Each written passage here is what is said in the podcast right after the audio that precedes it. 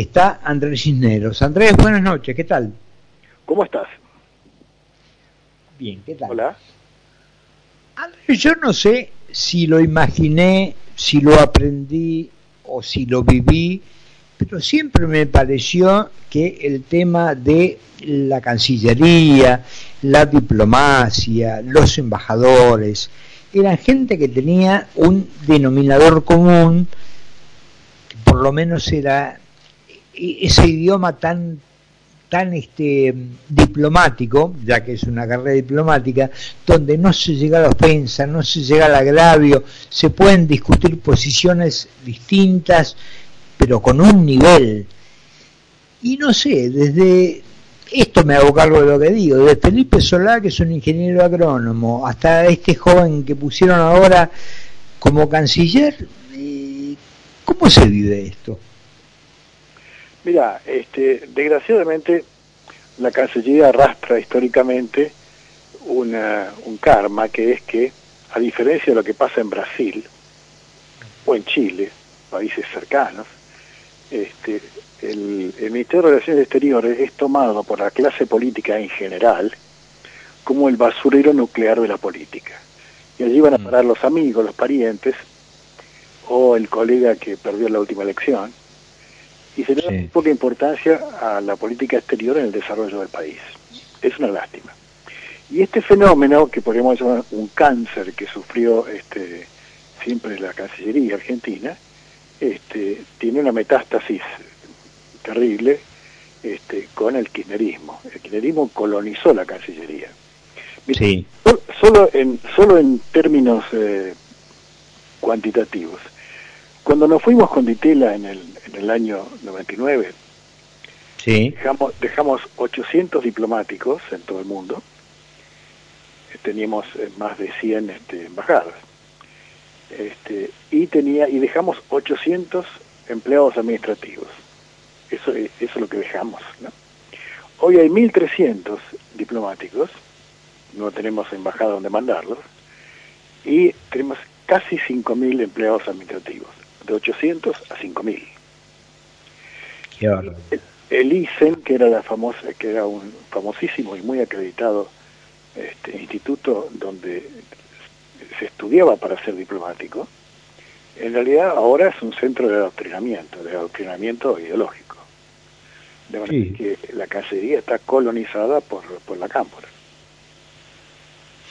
Claro, además, si, si nos ponemos la, lamentable realidad que vivimos, que la única relación que nos interesa es Cuba, Venezuela y algún otro algún otro amigo más, algunos que están todavía este, prófugos de la justicia, este, decimos, bueno, hasta ahí estamos, pero de repente tenemos un problema ahora con Chile latente y qué sé yo, cuando uno se imagina que tiene ir que tiene que ir este Santiago Cafiero o el embajador que tenemos, qué sé yo, a mí por lo menos me da cierto escosor, no sé qué opinas. Y haces bien, haces bien. Mira, hay dos factores este, kirchneristas en la política exterior que te los digo rápidamente. Uno es que todo el kirchnerismo, como, como ellos repudian la meritocracia, a los, a los puestos públicos no envían a las personas más adecuadas por sus conocimientos, sino que son un premio por la militancia. Es decir, podemos encontrar gente que está en lugares donde no saben qué hacer, pero como tuvieron una militancia favorable, los premian. Tienen un premio, o sea que es el, goce de un usufructo más allá del ejercicio de un servicio al, país. este, es como es como este como en, la Edad Media o cuando se, uno capturaba una ciudad después se aprovechaba a la ciudad sacaba todo el jugo digamos. este y, y, la segunda cosa es que el kirchnerismo se ha caracterizado siempre por subordinar la política exterior a la interior y no le intentaba quedar mal en el mundo mientras tomara medidas que le servían internamente electoralmente. El papelón que hicimos con Uruguay, 38 meses sin este sin puentes, te con los puentes cortados. Sí, sí, un sí. hermano como Uruguay es un caso típico. en el que el, gobierno de entonces lo que trató es de convertir la disputa por, la, por las pasteras, que era muy fácil de arreglar contratando a Naciones Unidas un equipo de, expertos que, analizaron el agua, este, eh, el presidente reunió a todos los gobernadores, ¿te acordás? En, el, canódromo de, de, Ríos, y, este, y se envolvió en la bandera y declaró que era una causa nacional como si fuera las Malvinas. una cuestión de Estado, sí. Claro, sí. una relación con Uruguay, solamente para, para fomentar un poco de patriotismo, que ayudara y apoyara al gobierno, bueno, es un método muy, muy viejo, muy conocido, muy propio de los gobiernos este, militares o gobiernos muy autocráticos. Yo me acuerdo el, el papelón que públicamente, está bien en alguna medida, era el presidente y no era un diplomático, cuando en un acto público le pidió al presidente de Uruguay juntémonos a arreglar este tema. Este, cosa que habitualmente los países serios, primero, corregime si me equivoco, hay todo un movimiento de la diplomacia y cuando los número uno se juntan a firmar algo es porque está todo arreglado, no se hace público un pedido de esa naturaleza, que por supuesto rebotó porque ni, eh, nada, no hubo respuesta de... de, Conozco bien esa anécdota. Este, el, el presidente eh, el presidente uruguayo, que es muy serio, este, eh, se, se, comportó distinto porque eh, el presidente argentino de aquella época, que era, que era Kirchner, sí. decía no, con, con Tabaré, que era Tabaré Vázquez, vamos a arreglar esto las pasteras porque somos del palo. Bueno, sí, Tabaré, era, sí. Tabaré era del palo. Y Tabaré, cuando era oposición, antes de ser presidente, estaba en contra de las pasteras. Pero cuando llegó a presidente, se encontró con que las pasteras era un hecho consumado, dijo, bueno, el interés nacional de mi país está primero, no soy del palo de nadie, y siguió de, la, de las pasteras. Bueno, eso es un ejemplo, como nos da la calle Pou ahora, son ejemplos de, de no de, de, políticos, ejemplos de estadistas. Es muy difícil sí. ser estadista, ¿no? Es más fácil ser político, ¿no? Y bueno, y así nos va. Vos sabés que Astor Piazzolla decía, yo cuando necesito un violinista en mi orquesta, no pregunto si alguien de la familia toca el violín, si algún amigo toca el violín, pregunto quién es el mejor violinista que se conoce para traerlo. Exacto. Bueno, ese era un estadista de la música, digamos. ¿no? Ah, claro, claro, que es lo que por lo menos de, debiera aplicarse. Toqué muy por arriba, pero me gustaría profundizar un poquito el, el tema Chile con este acuerdo que tiene un montón de años, esta, esta propuesta de Piñera ahora, y bueno, ¿cómo, cómo, ¿qué salida le ve eso? ¿Cómo presumís que va a seguir este tema? Mira, yo te puedo contar cómo debiera ser la salida. Sí. Hay dos salidas posibles. Una, como la que te mencioné yo, de, de, de los puentes con Uruguay, y la sí. otra es la que hicimos con, con, con eh, Alfonsín y Menem al principio de, este periodo constitucional. En el, en el caso, en los dos casos tenemos, teníamos razón, teníamos mucha razón con, la, con las pasteras, pero lo arruinamos por el comportamiento que tuvimos. Nos llevamos a un tribunal internacional que terminó dándonos la razón a nosotros, pero la pastera estaba hecha. Entonces caímos en el, caímos en el tic de la política exterior argentina, que nos quedamos con la razón, pero los uruguayos se quedaron en la pastera. Bueno. Sí. Y en el caso de, de, el otro caso que te menciono, eh, entre Alfonsín y Menem, en los cancilleres de Alfonsín y Menem, arreglaron 5.000 kilómetros de frontera en 7 años. Hacía 100 años que teníamos disputas fronterizas con Chile y en 7 años lo arreglamos. Este, con seriedad, con solvencia, con profesionalidad y además con una muy buena relación general con Chile. Bueno, que comenzó cuando Alfonsín aceptó el, el, el, el resultado del Beagle, ¿te acordás? Bueno. Exactamente, que se había hecho. Exacto. Y entonces este Alfonsín y, y Caputo firmaron un acuerdo muy importante con Pinochet y cuando llegó después este Caballo y eh, Menem, Caballo y Vitela, eh, se ejecutó ese tratado y eh, de 26 puntos identificados de la cordillera que faltaban arreglar, los arreglamos a todos. En siete años arreglamos todos los puntos que llevaban 100 años de disputas, en algunos casos sangrientas. Eh, lo que se puede hacer es aplicar ese tratado, que es muy simple.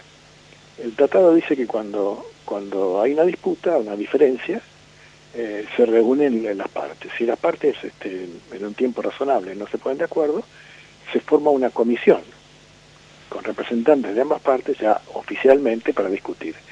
Si no se pone de acuerdo esa comisión, entonces se genera, se, se nombra un tribunal que lo designan los propios, este, los propios países y este y con gente neutral y lo que dice ese tribunal se acepta. Eso fue lo que pasó, por ejemplo, si vos te acordás, en, en este, en, um, ah, no sé el nombre ahora, pasaron 25 años, este, eh, campos de hielo, eh, campos de hielo, no, campos de hielo era este, en, el, en el sur, en Santa Cruz. Sí. En el desierto, en Laguna del Desierto.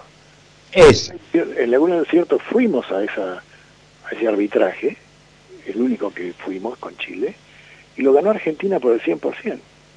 Todavía me acuerdo que Ditela le dijo a, a Menem, tengo una buena noticia que es mala. ¿Cuál es?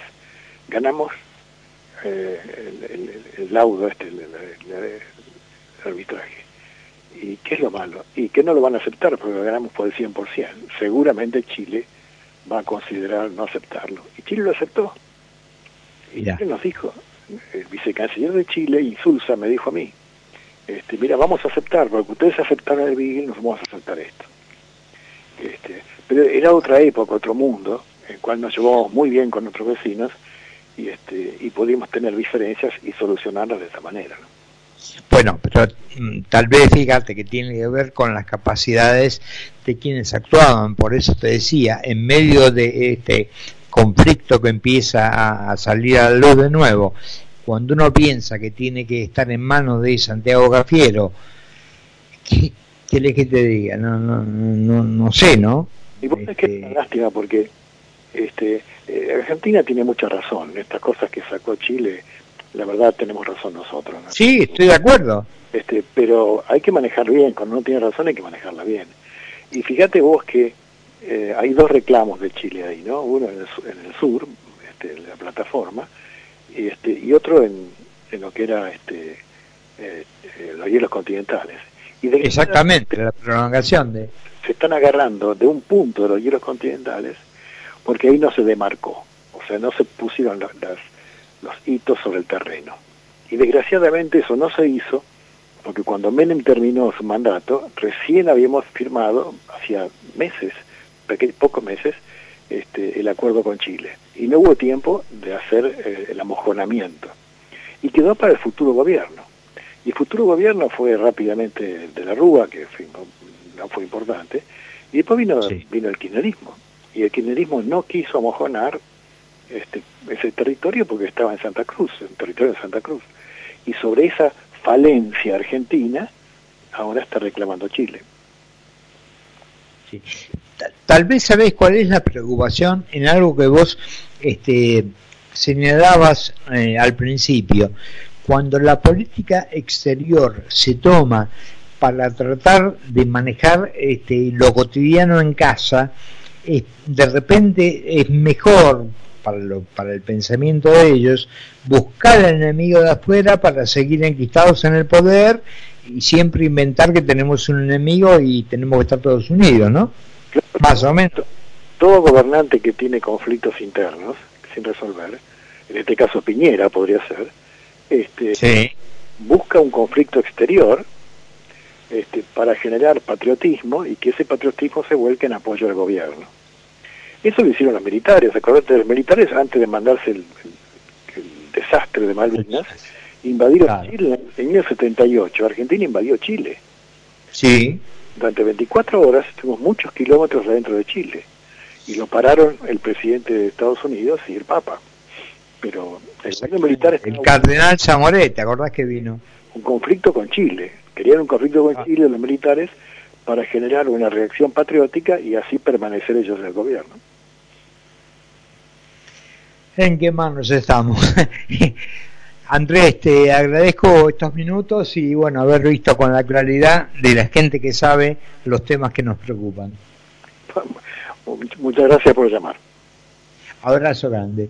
Hablábamos con Andrés Cineros, un hombre de la diplomacia, fue vicecanciller y de los que no son elegidos porque porque son amigos de alguien, sino porque realmente dominan el tema que tienen que manejar.